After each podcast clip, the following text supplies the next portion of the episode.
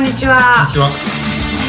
レブラ君と怪しい仲間たち31本目になります。本日も出演は？はい、えー、予備役ブルーリボンの会代表の荒木和弘と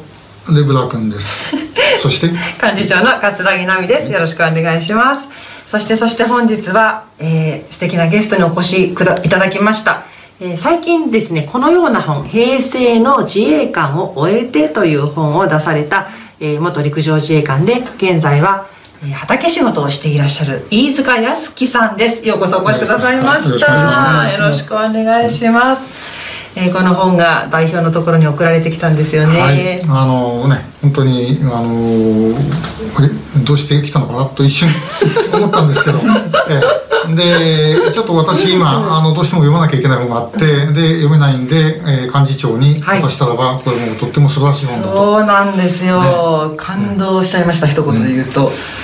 あのね、陸曹として長年自衛隊にお勤めになってこられて最後はえー、順位で体感されたんですよね、はい、なんですけれどもまあ一番私が感動したポイントは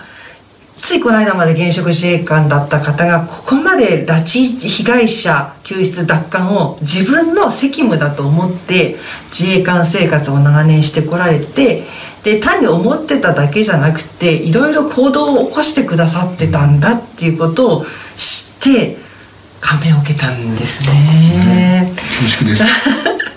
であの陸上自衛官としてはかなり異色なご経歴の持ち主だと言ってもいいと思うんですけどもちょっと、えー、飯塚さんが実は3回に分けてあのいろいろお話を伺いたいと思ってまして第1回目となる今回は飯塚さんの自衛官としての経歴をちょっと振り返らせていただきたいと思います、はい、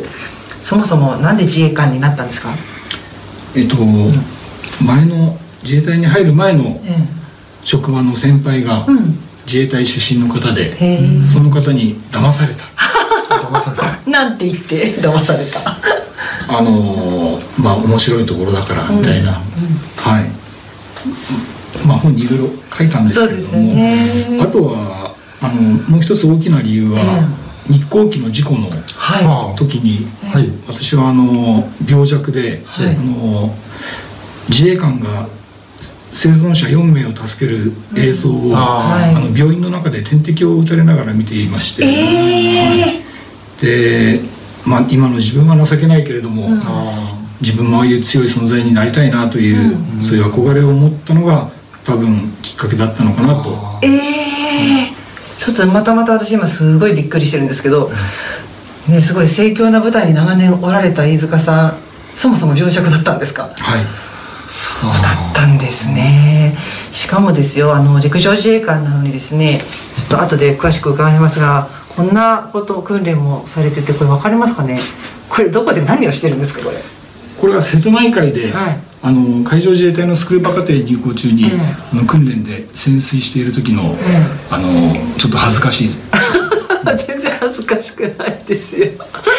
ね、陸上自衛隊の中でもこういう方もいられおられるっていうことはあんまり知られてないと思うんですけど、ね、はい、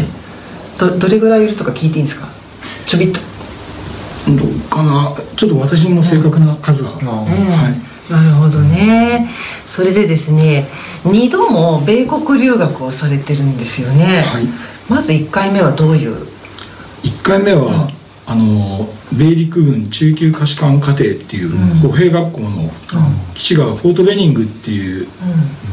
あのジョージア州ですね。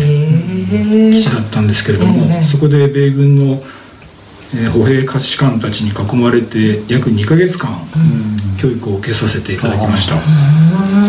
どういう人がそういうメンバーに選ばれるんですか？うん。暇な人間 そんなばっか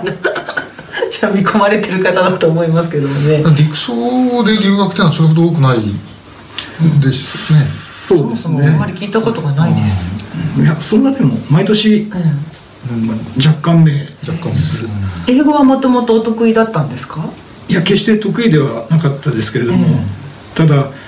自衛隊の英語課程っていう語学の課程に行かせていただいてたので、はい、そんな流れの中で、うん、あのそういう機会に恵まれました、へえとってもね謙虚にお話しされてますけれども大変な努力をされたんだなというふうにこの本からも拝察いたしましたけれどもね、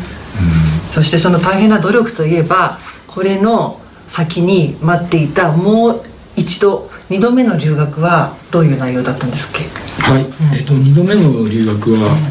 えっと米軍の潜水課程で、